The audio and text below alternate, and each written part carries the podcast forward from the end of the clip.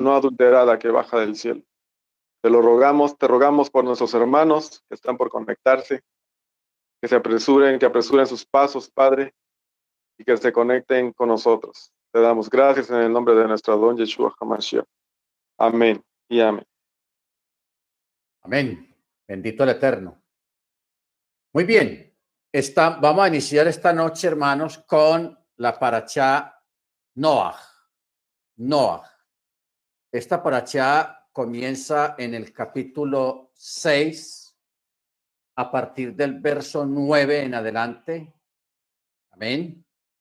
Ya en el miércoles en la clase, pues estuvimos viendo acerca de los gigantes, los nefilim, los nefileos, estuvo bien interesante la clase. Ahora nos vamos a enfocar eh, en otros eventos que están relacionados con los, los nefileos, los nefilim, los gigantes, pero ya bajo un contexto, un contexto de, la historia. En el verso 9, capítulo 6 de Barrachit, de Génesis, dice, estas son las generaciones de Noah. Noah era un varón justo, íntegro, en su generación y con Elohim marchó Noah y Noah engendró tres hijos que fueron Shem, Ham y Jefet. Pero la tierra se había corrompido delante del Eterno y la tierra se había llenado de extorsión. Bueno, aquí tenemos dos palabras. Bet, betachehat esta palabra betachehat, que es corrompido, y la palabra extorsión. La palabra extorsión eh, es hamat, hamash, hamash. Usted sabe que en el Medio Oriente actualmente hay un grupo que está en, en, en Líbano, que se llama Hamas.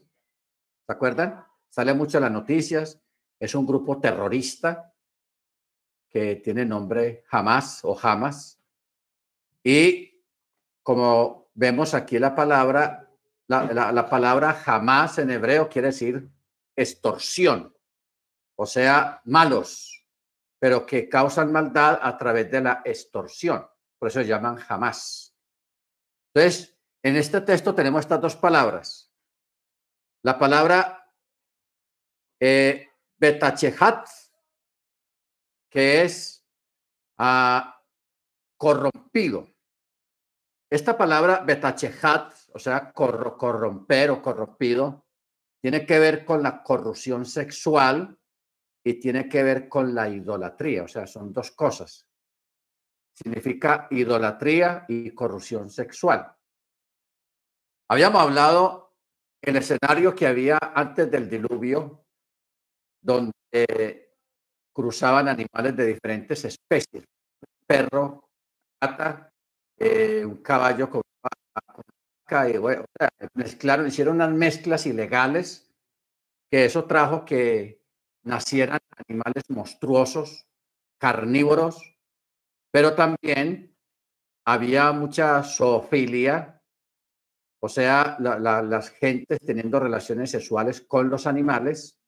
Entonces, eso a la final lo que trajo fue de que a lo último los animales miraban a los seres humanos con, con, deseos sexuales, o sea, una, una corrupción impresionante. Bendito sea el Eterno. Entonces, a raíz de eso es que se usa esta palabra eh, betichehat, betichehat, o sea, corrupción, pero también idolatría. Una idolatría a gran escala, pero mezclada con, corrupción sexual. ¿Ok? O sea, el escenario que tenemos acá, hermanos, de esa época antiluviana, era un escenario que lo que vemos hoy en día, el escenario que tenemos hoy en día en este tiempo, come chitos al, al, al, frente de lo que se vivió en esa época, de tanta depravación que había en el mundo. ¿Ok? Entonces, por eso en el verso 12 dice, y el Eterno vio la tierra y aquí que estaba corrupta, pues todo ser de carne había corrompido su camino sobre la tierra, o sea, las malas costumbres. Entonces Elohim dijo a Noah, el fin de todo ser de carne ha llegado ante mí, pues la tierra se ha llenado de extorsión. A causa de ellos, he aquí que yo los destruiré de la tierra. Entonces, haz para ti un arca de madera de gofer, con compartimientos. Harás el arca y la embadurnarás por dentro y por fuera con brea.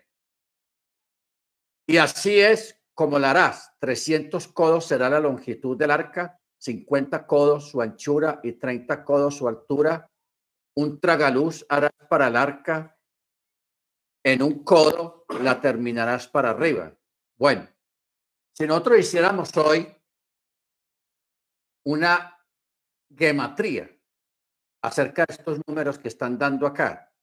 Primero, el 300 codos es el largo. Si usted busca el número 300 en, en, las letras hebreas, usted se va a dar cuenta que es la letra, me parece que es la Lamed. La, la Chin, la Chin. 300. Bueno. más 50 50 es la NUN. Entonces, si nosotros juntamos la chin con la nun y luego 30 codos, que 30 codos es la lamed, o sea, la L. Entonces tenemos aquí tres letras, es la, la chin, la nun y la lamed. Sin, Nun y Lamed.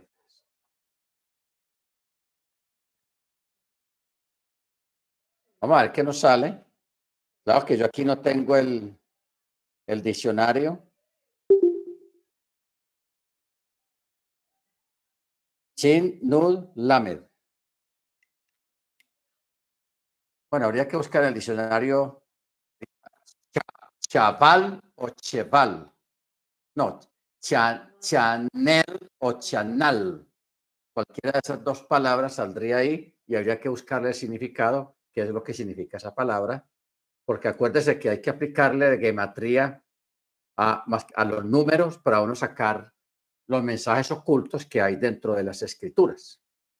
¿Ok? Baruch muy bien.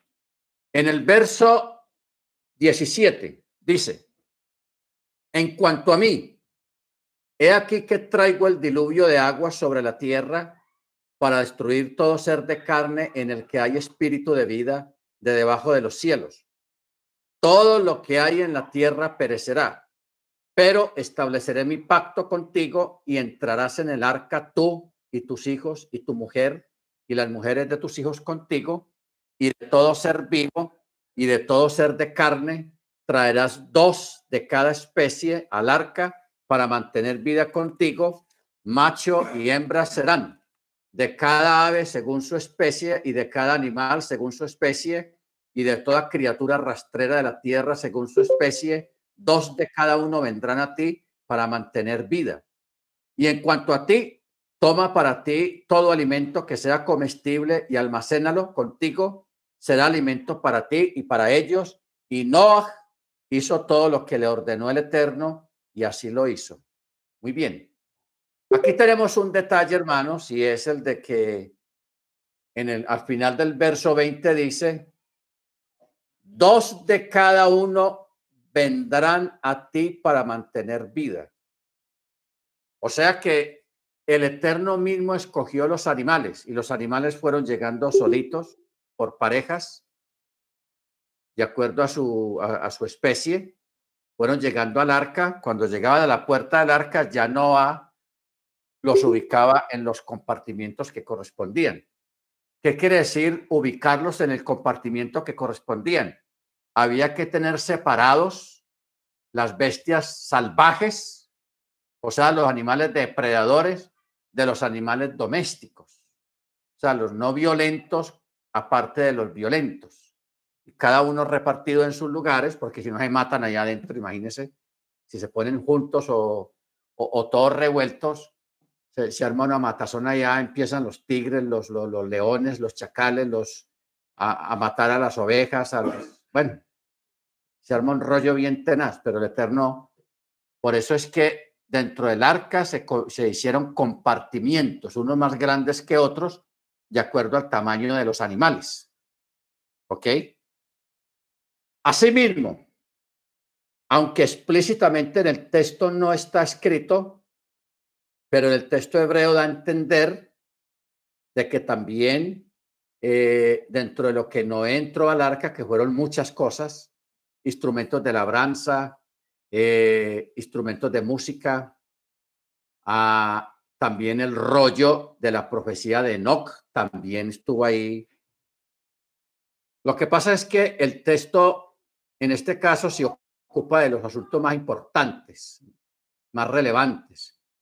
El hecho de que no mencione otras cosas no quiere decir de que no pasaron. Sí pasaron porque en el texto hebreo lo da a entender acerca de, eso. Por eso, por ejemplo, cuando dice que dos de cada uno vendrá a ti para mantener vida, ahí, está diciendo de que Noé no tuvo necesidad de ir a buscar los animales, sino que los animales escogidos por el Eterno fueron llegando.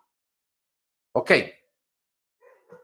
Vamos a mirar algo, un aspecto aquí sobre, este acto de que el Eterno él mismo trajo los animales de forma sobrenatural. Él los seleccionó y les puso en el corazón a los animales que se dirigieran al arca y allá Noah los recibía y los ubicaba. Nosotros sabemos que para el Eterno no hay nada imposible, no hay nada difícil y que es Él es el que escoge y selecciona todo. Ahora, hoy en día, en este tiempo moderno, el Eterno, hay un texto que dice las escrituras que Él pone en el corazón de las personas tanto el querer como el hacer por su santa voluntad. Ojo con esto. El querer como el hacer por su santa voluntad. A veces uno se preocupa por las cosas cotidianas de la vida. Eh, yo recuerdo una, una, una, situación de un hermano que puso un negocio.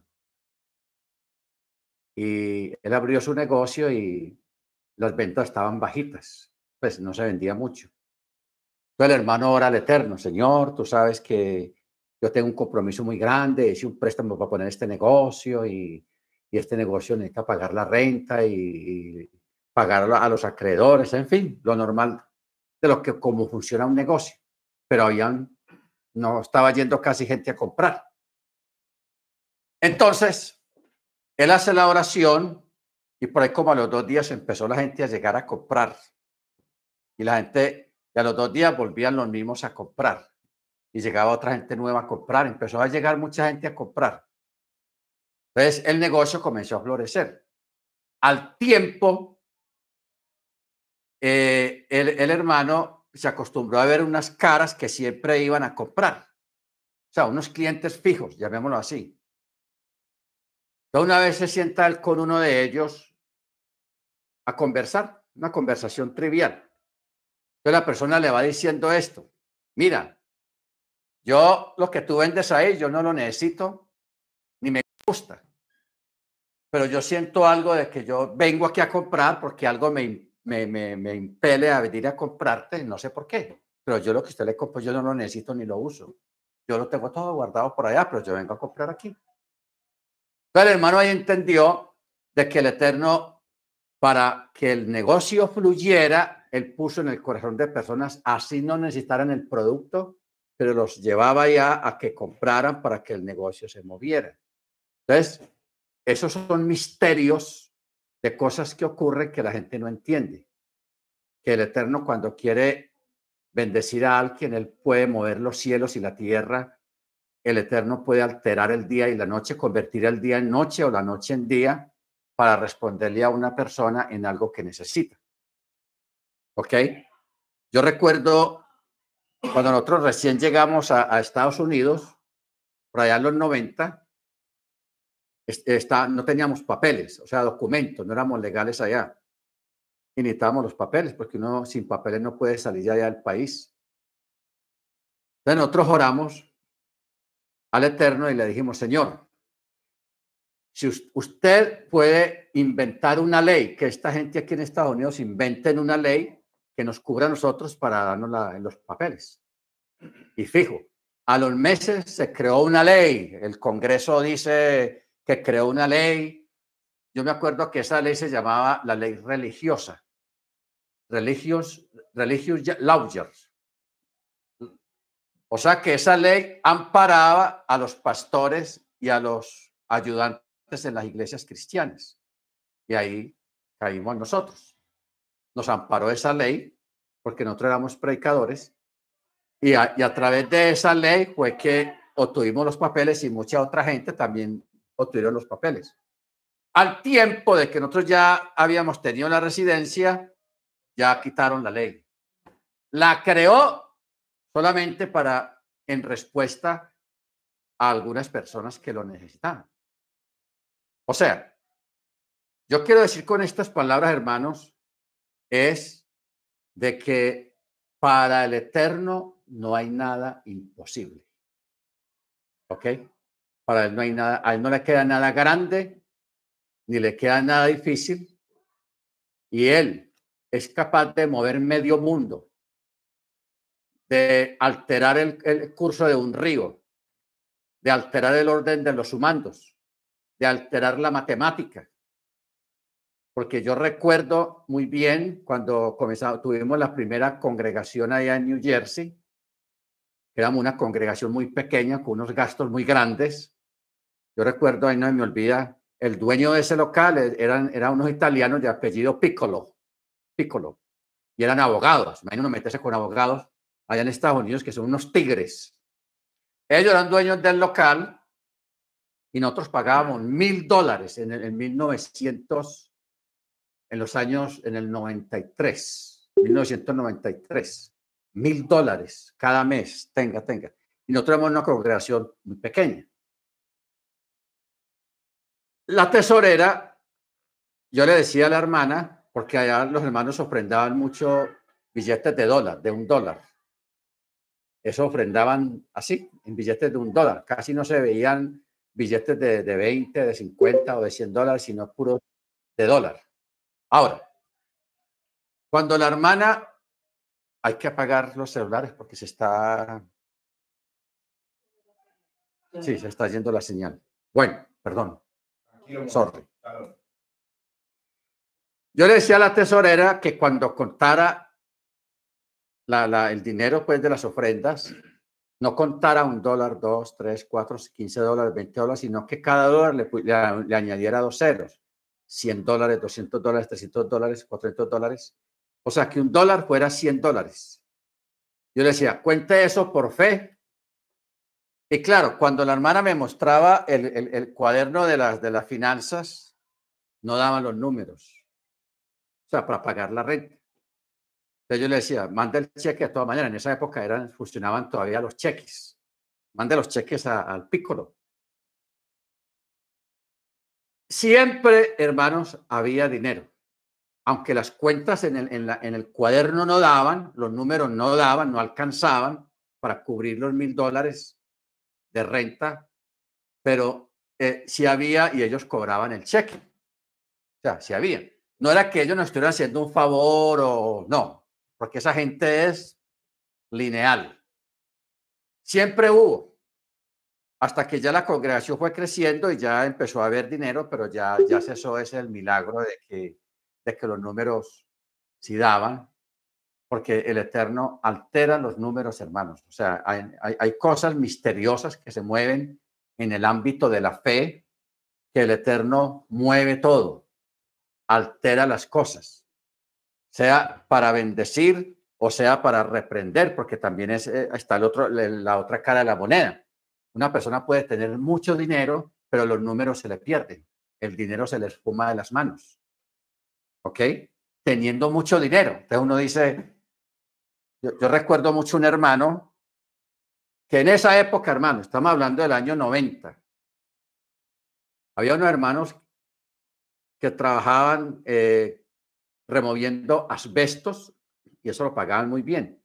Pagaban a 25 la hora, dólares la hora en esa época. O sea, si un hermano trabajaba 10 horas a 25 la hora, póngale cuánto es. 250 dólares. ¿Ah? 250 dólares al día, diarios. Es un, eso, en esa época eso era un dineral. Si es en esta época, 250 dólares viene a ser como un poquito más de un millón de pesos. En moneda mexicana, no sé cuánto sería. ¿Cuántos son 250 dólares, hermano Ángel, en moneda mexicana? ¿Cuánto es? Son 5 mil pesos, Rap. Igual lo de un millón. Y eso ya es un dineral, ¿sí o no? 5 mil pesos mexicanos es un dineral en este tiempo. Sí, sí, sí. Lo de un millón, lo de un millón de pesos colombianos. Dos millones de pesos. Colombianos. Colombianos, 5 mil. Es buen dinero. Ok. Entonces, hermanos, yo quiero que nos enfoquemos un momento en esto porque a mí me parece maravilloso y portentoso que el Eterno ponga en la mente de tantos animales, porque si no estamos hablando de, de, unos cuantos animalitos ahí, no, ahí llegaron elefantes, jirafas, caballos, hipopótamos, todos los animales sabidos y por haber en la naturaleza fueron llegando por parejas. El Eterno mismo los seleccionó, animales en perfecto estado de salud, bien fuertes, macho y hembra, los escogió para que se reprodujeran después cuando salieran del arca. Pero él mismo puso en la mente de esos animales que fueran directamente al arca. Un poder sobrenatural los dio allá, los llevó allá. ¿Ok? Entonces, hoy en día, en, la vida cotidiana de la gente, ¿qué puede haber imposible si uno tiene un, un tranque, si uno tiene una dificultad, si uno tiene alguna situación bien desagradable? El Eterno mueve, hermanos, lo que sea, para favorecerlo a usted. ¿Ok? Bendito sea el nombre del Eterno. Me llega a la mente una vez que ah, un hermano me regaló un carro, un Jeep Cherokee. Yo estaba en Miami y el hermano estaba en New York. Él me dijo, yo, él me mandó el pasaje por avión para que fuera a New York y me viniera en el carro hasta Miami. Eh, son 24 horas de viaje derecho. Cuando estaba saliendo de Georgia, que ya iba a entrar al estado de la Florida, que eran de ahí a Miami, serían unas ocho horas que faltaban para llegar. Eh, ocho horas se volvieron en dos horas. O sea, yo hice un recorrido de ocho horas en dos horas. No porque yo le hundé la chancla al carro, sino porque en una parte del camino había un incendio forestal y había mucho humo en la autopista. Y claro, no puede correr mucho. Pero el Eterno usó el humo usó el humo para cortar el camino. Un camino de ocho horas se volvió en dos horas. Yo de un momento a otro me vi llegando a, eh, por Fort Lauderdale, llegando a Miami, y yo dije, ve, tan rápido que llegué. Yo después me puse a analizar, empecé a echar matemática y yo dije, pero yo estaba en, en, Georgia y de Georgia aquí a, a, Miami son ocho horas o siete horas. Y yo lo hice en dos horas. ¿Qué pasó? esas otras cuatro horas donde están.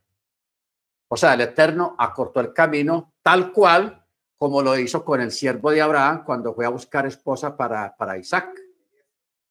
Eliezer, un viaje de tres días lo hizo en... Él salió como a las cinco o seis de la mañana y llegó al mediodía. O sea, tres días se volvieron en seis horas. Seis horas de camino. ¿Por qué?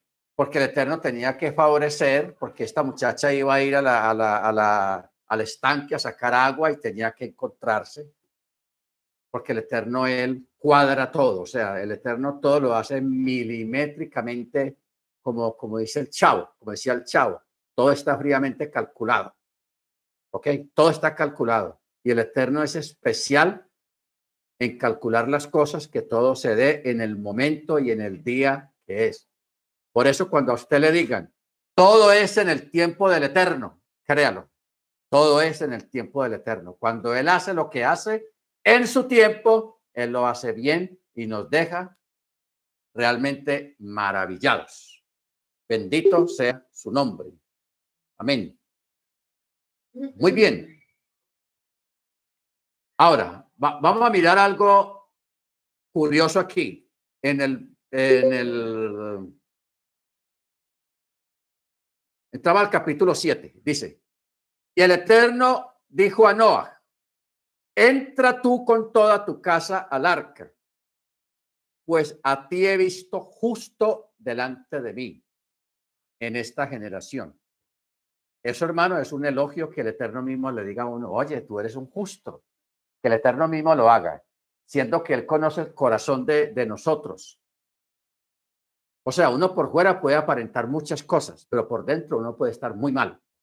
Pero que el Eterno, que conoce los corazones, aun conociendo el corazón de una persona, diga que usted es un justo, es porque realmente lo es. ¿Ok? Lo es. Entonces, que él diga eso de, de, Noah, eso es tenaz. Mire cómo dice, pues a ti he visto justo delante de mí en esta generación. Entonces, mire algo curioso acá, hermanos, para que usted no le dé miedo decirle a una persona, la Torá, la ley ya existía aún antes del diluvio. Ojo con esto. La Torá ya existía antes del diluvio, porque hay gente que insiste y dice que la Torá comenzó fue en el Sinaí, no, la Torá ya existía en la época del diluvio y aquí tenemos una prueba. Mire cómo dice, verso 2, de todo animal puro, ya aquí está hablando de los animales puros y los animales no puros, o sea, los kosher y los no kosher. Dice, tomarás para ti siete y siete, macho y hembra, o sea, siete parejas. ¿Ok? Siete y siete. Y del animal que no es puro, tomarás dos nomás, macho y hembra. También del ave de los cielos serán siete y siete, macho y hembra, para mantener viva la descendencia sobre la superficie de la tierra. ¿Por qué está hablando de, siete parejas? Porque esos animales, cuando terminó el diluvio, cuando Noah salió del arca, Noah ofreció varios animales en sacrificio delante del Eterno. Si él no, si el Eterno no le hubiera dicho que separara parejas de siete, sino de, de dos nomás, de una pareja, pues sacrifica a sus animales y ya no hay, no van a haber corderos, no van a haber animales puros. Pero mire que aquí le dijo siete parejas. ¿Ok? Porque eran animales para sacrificar, para sacrificio. Baruch Bueno, verso 4. Pues en estos otros siete días yo haré llover sobre la tierra cuarenta días y cuarenta noches y desintegraré de la superficie de la tierra toda la existencia que he hecho. Y Noah hizo todo lo que le ordenó el Eterno. Y Noah tenía 600 años de edad cuando el diluvio se convirtió en agua sobre la tierra. Bueno, vamos a detenernos aquí sobre el número 6, 600 años. Cuando uno estudia toda la escritura, en cuanto a los 60 o 6 o 600 o 6000. Ese número 6, usted sabe que el número 6 es el número de hombre. Es un número de hombre. O sea, significa imperfección. Por eso es que cuando Noah tenía 600 años, fue que comenzó el diluvio. ¿Ok? comenzó el diluvio. Ahora, vamos a mirar aquí un aspecto que tiene el Eterno, una curiosidad que tiene el Eterno. Ahora, yo les decía de que las cosas son en el tiempo del Eterno, en el tiempo de Dios, ¿ok? Usted puede hacer una petición, pero usted no sabe cuándo el Eterno le va a responder. Pero hay que seguir clamando y hay que seguir esperando. Hoy en día, en este tiempo moderno que nosotros cogemos un celular y rápido llega la información, todo está, eh, vivimos en un tiempo muy acelerado y estamos mal acostumbrados a que todo nos llega rápido. Usted mete comida a, un microwave y eso en cinco minutos está listo para comer, no, no, no que esperar papa, no tuvo que esperar que hirviera, todo listo, rápido. Y así queremos que en cuanto a la fe, también las cosas funcionen rápido. Pero ahí sí nos atrancamos porque el Eterno no es de celulares, ni de, ni de internet, ni de tecnología. El Eterno es de acuerdo a su voluntad. ¿Ok? Entonces, mire usted. El Eterno le dice a Noah, entra al arca. Cuando ya todos los animales ya estaban listos, cuando Noah ya entró todo lo que tenía que entrar dentro del barco, el mismo, la escritura dice que el mismo Eterno cerró la puerta. Ojo con esto el mismo Eterno cerró la puerta porque no era una puerta de, de, de 1,80 por 90 centímetros, sino que era una puerta gigantesca, una puerta muy grande para que cupiera un elefante, una jirafa y toda esa carga que él tenía que entrar al barco. El mismo Eterno la cierra. Lo que hizo Noé fue que él contrató personas para que cuando la puerta se cerrara la calafatearan por fuera no iba a salir en la afuera a calafatearla, a echarle la brea, sino que lo hizo por dentro. La calafateó por dentro. Cuando uno mira el texto hebreo y lo, eh, de, acerca de, la calafeteada, o sea, de la brea que untaron a las juntas, era una especie de impermeabilizante. Es la misma expresión que hay cuando Moche fue echado a una arquilla cuando estaba niño. La, esa arquilla también estaba calafeteada. Entonces los sabios, porque usted sabe que la brea tiene mal olor. Eso huele maluco. Especialmente cuando está hirviendo, cuando está caliente. Eso tiene un olor muy desagradable. Los sabios dicen que cuando a Moche lo, lo, lo pusieron en esa arquilla, queda como decir hoy en día una, una, una, una bandeja de mimbre, porque eso es, una cesta, que eso es de mimbre. Si a Moche lo, lo ponen ahí, se hunde. Entonces, ¿qué le hicieron a esa cesta? La calafatearon por dentro y por fuera. Y como al niño lo cubrieron, le pusieron tapa a esa arquilla, el niño estaba llorando más que todo, era por eso, porque el, mal olor de, de la brea lo, estaba azotando. Entonces, dentro del arca había un mal olor también por, por la calafeteada por dentro. en las juntas de, las tablas de la madera había que echarle brea para que el agua no filtrara. ¿Qué tal? Si no calafateara. Bueno, uno piensa de que se cerró la puerta y empezó a llover. No, transcurrieron siete días. Siete días. Primer día, nada. Segundo día, extra, que no va a pasar nada. Tercer día, uy, la embarramos nosotros aquí encerrados y nada, que pasa eso. En fin, o sea, el Eterno hace eso, hermanos, para probar la fe y la paciencia de una persona. ¿Ok? Porque él pudo haber hecho que yo empezara a llover, inmediatamente se cerró el arca ya, que caiga el agua, ¿no? Él probó a los de adentro y a los de afuera. Porque Noé al sexto día pudo, haber dicho, no, ¿qué pasó, señor? Se la embarró, yo vea, no está lloviendo nada, no está pasando nada. ¿Qué vamos a hacer nosotros aquí esperando qué? Y la gente de afuera también. A ver, vamos a ver qué es lo que va a pasar, burlándose. Y la mujer enojada con con Noé, vea, cosa usted, usted sabe cómo es la cosa, ¿no?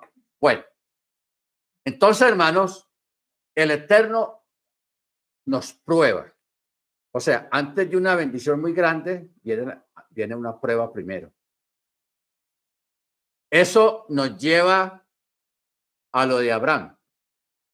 Cuando el Eterno le dijo a Abraham que le ofreciera su hijo, su hijo único, a Isaac, en sacrificio, y le dijo que fuera a tal lugar para que lo ofrecieran ese lugar, Abraham tuvo tiempo de negarse o de rebelarse en el camino, en el viaje, porque fue un viaje como de tres días. ¿Qué pensamientos pasarían por la, mente de, de, Abraham? ¿Cómo es posible, Señor? Usted me prometió este hijo y ahora usted me lo pide. Yo no entiendo esto. ¿Qué está pasando? Eh, dígame, a ver, explíqueme. No, yo no voy por allá. Por eso es que él no le dijo a Sara. Porque si él le dice a Sara para dónde iba y a qué iba, Sara se hace matar, pero dice, no, usted, mi hijo, no se lo lleva. ¿Sí o no? Pero él no le dijo a ella, solamente le dijo, mi hija, voy a ir con los siervos y con Isaac, vamos a ir a una montaña a, adorar al Eterno. Ah, bueno, mi hijo, vaya, es para eso, vaya, tranquilo, no problem. Pero él no le dijo a qué iba. No le dijo, hermano. Pero mire usted que un siervo, mal siervo, porque es que la muerte de Sara ocurrió precisamente por eso. Que un siervo fue a contarle, cuando ya Abraham había salido, fue a contarle a lo que fue Abraham por allá y a qué iba. Pero el tipo este, en vez de decirle, pero tranquila que no pasó nada, el Eterno lo libró. No, él empezó a contar la historia despaciecito, lentamente, de adornando las cosas, y se subió al caballo y se bajó y almorzaron. Y, entonces, mientras, cuando ya él llega al asunto del sacrificio, ya Sara ya, ya le dio un colapso del corazón, ella murió, murió de eso porque le dio un paro cardíaco de la impresión de que Abraham haya ido a, sacrificar al hijo. Pero el tipo este, el siervo, el, mal periodista, el, mal informador, dio, mala, dio mal la noticia. ¿Ok? O sea, nosotros tenemos que aprender a ser buenos informantes, a informar bien una noticia concisa y eficaz y, haciéndole las modificaciones que haya hacerlo para no hacer daño a nadie. ¿Ok? Porque Sara murió de eso, hermano. Cuando Abraham volvió de la montaña, le dieron la noticia. Sara se murió. Y se murió por eso. ¿Quién? Tenía 99, no. por 130. El hijo. ¿Cuántos años tenía Isaac? No se le puedo preguntar porque, porque puso a escoger dos parejas de animales impuros, sabiendo que no iban a, a servir como tal para nada. como que no? More, no van a servir. ¿Quién se come la suciedad del mundo? ¿Quién se come los animales cuando mueren en las montañas, los gallinazos que son impuros? O sea, todos los animales, todos los animales en el mundo forman parte de la cadena alimenticia de los mismos animales. ¿Ok? Entonces, hay animales muy desagradables como son los ratones, como son los murciélagos, como son los vampiros, pero esos animales cumplen una función dentro de la, del, del, del, sistema alimenticio, de la cadena alimenticia. Entonces, por ejemplo, las, las, las cucarachas, ellos comen otras limañas más pequeñas, pero hay otros animales que se comen las cucarachas. Entonces, por ejemplo, yo recuerdo una vez aquí en Colombia, lo que llaman, los campesinos llaman la ronda. ¿Ya oído hablar de la ronda? No, no. Bueno, la ronda en las fincas, yo no sé cómo funciona eso, pero eso es algo espectacular.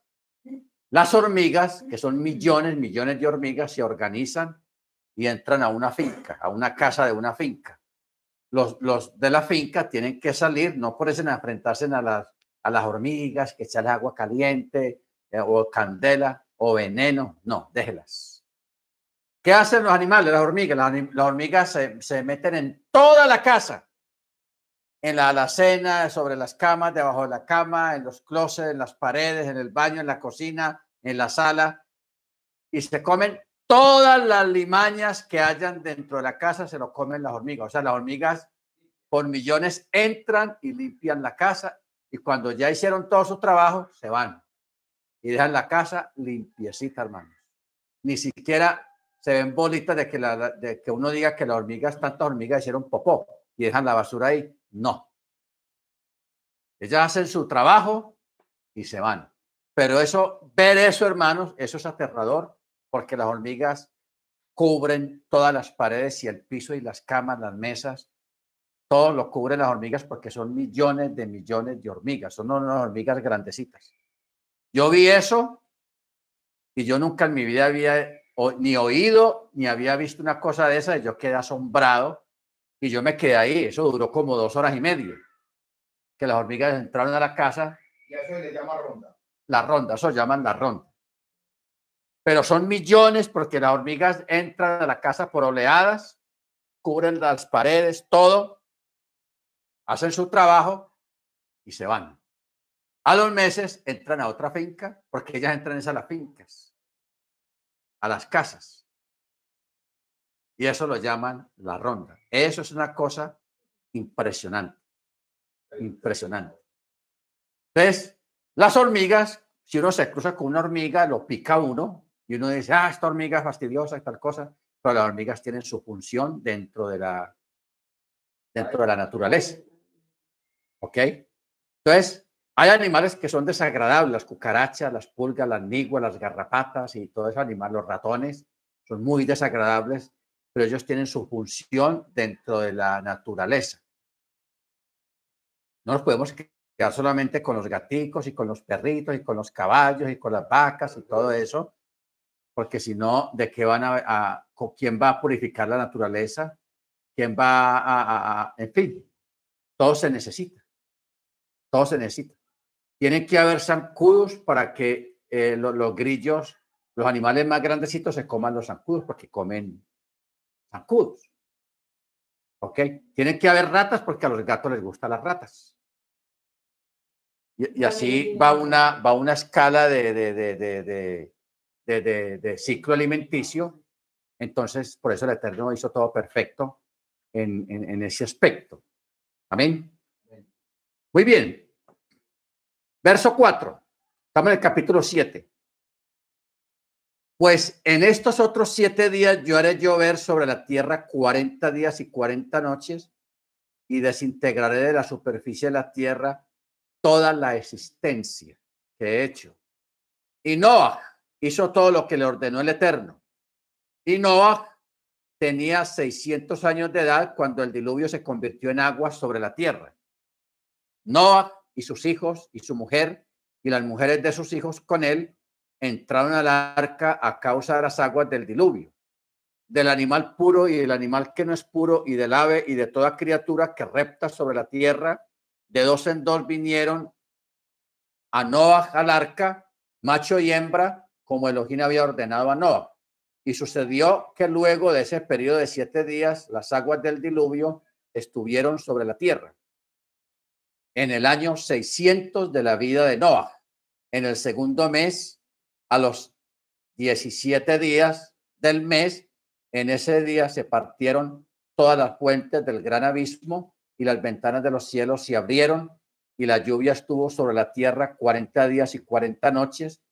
Y en ese mismo día entró Noah, Shem, Ham y Jefet, hijos de Noah, y la mujer de Noah y las tres mujeres de sus hijos con ellos al arca.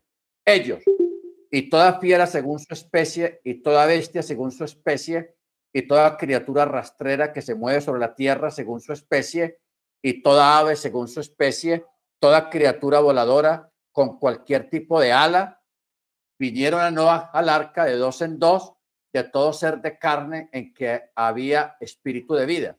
Y los que vinieron macho y hembra de todo ser de carne vinieron como Elohim le había ordenado, y el Eterno cerró ante él la puerta. Y el diluvio estuvo 40 días sobre la tierra y las aguas se incrementaron y alzaron el arca y ésta se elevó por encima de la tierra. Las aguas se intensificaron y se incrementaron mucho sobre la tierra y el arca se deslizó sobre la superficie de las aguas. Y las aguas se intensificaron mucho más sobre la tierra y fueron cubiertas todas las montañas altas que había debajo del cielo entero.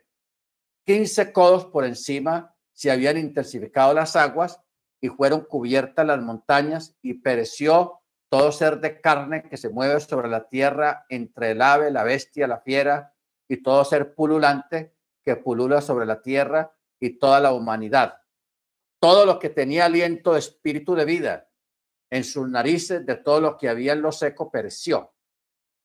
O sea, el diluvio cayó agua de arriba en forma de lluvia y salió agua de la tierra. Se, armaron huecos en la misma tierra y de ahí salía agua hacia arriba. O sea, caía agua de arriba y de abajo para arriba.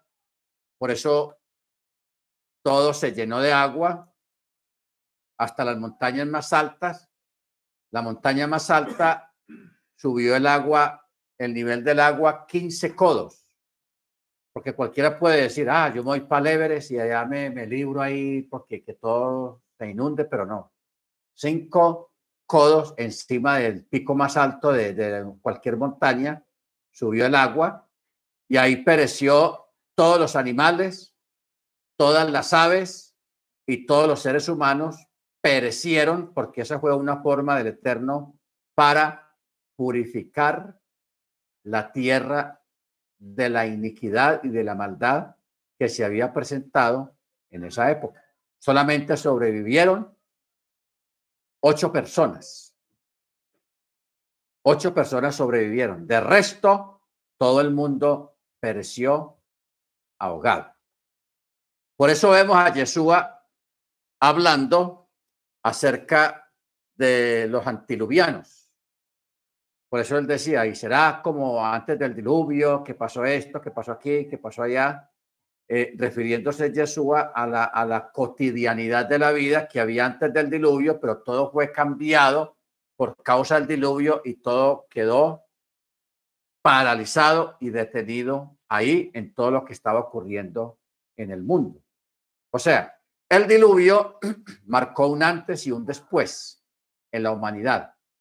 Y aparte de eso, de que el diluvio también cambió la superficie de la tierra. Hubieron montañas que se, se desharinaron y nacieron volcanes y toda la, la, parte terrestre, la fisonomía de la tierra cambió completamente por causa del diluvio. Por eso es que hoy en día están encontrando en el, en el Polo Norte, abajo como a 7 kilómetros de profundidad en el hielo, están encontrando restos de bosques. Lo que hoy en día es el desierto del Sahara y algunos lugares desérticos, si los arqueólogos se pusieran a escarbar la arena hacia abajo, se van a encontrar con restos de, del fondo del mar o con bosques, porque eso antiguamente era bosques, pero todo hubieron movimientos tectónicos en la tierra durante el diluvio que cambió toda la fisonomía de la, de, la tierra. Eso lo hizo el diluvio. Bendito sea el nombre del Eterno. Por eso es que hoy en día se encuentran en las altas montañas moluscos o eh, animales del mar, o sea, peces que, que están fosilizados allá arriba en las montañas. ¿Cómo llegaron esos peces del mar allá a la montaña? Porque eso antes era fondo del mar. ¿Ok? Baruch Entonces, por eso, hermanos, es importante tener en cuenta estos detalles, porque ya a nivel arqueológico y a nivel científico ya se ha comprobado que si hubo una catástrofe muy grande en la antigüedad relacionado con un gran aluvión de agua sobre la superficie de la Tierra. Ahora, cuando hablamos de de la Atlántida, cuando hablamos de algunas eh, generaciones o civilizaciones pasadas que quedaron sepultadas bajo el agua, porque ustedes saben que, por ejemplo, en Bermuda, en el mar del Sargazo y el mar del Diablo, porque ahí son mares violentos, pero abajo en el fondo del mar se ven construcciones de ciudades, autopistas, carreteras, edificaciones, y todo eso está sepultado desde hace cientos, miles de años. ¿Ok? Todo eso son vestigios de civilizaciones que, que ocurrieron en tiempos pasados, que fueron destruidos por algunos desastres naturales y que hoy solamente pues, son ruinas y es historia. Y paradójicamente están sepultados a grandes profundidades del mar. Entonces, ¿qué explicación se puede dar a eso?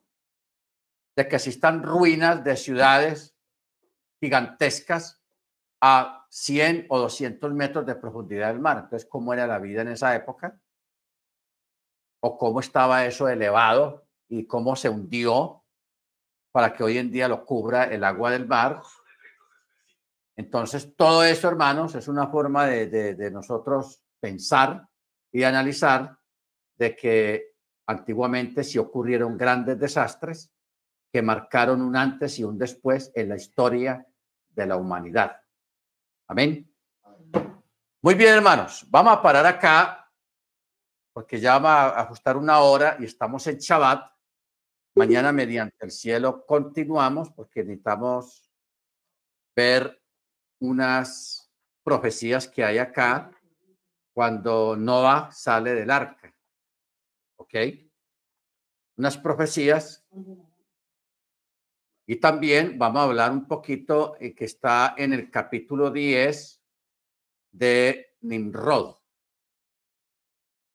Nimrod, hermanos, es un tipo de lo que hoy en día estamos viviendo, que es la manipulación mental de las masas. Mañana vamos a mirar algo sobre eso, acerca de Nimrod y lo que él hizo y lo que está pasando hoy en día, que eso no ha cambiado para nada. Amén. Muy bien, hermanos. Vamos a, orar. Vamos a orar. Vamos a pedirle a la hermana de Yanira, es tan amable. Hermana de Yanira, para que nos despidan la oración. ¿Quién puede, hermana de Yanira? Bendíganos con su oración.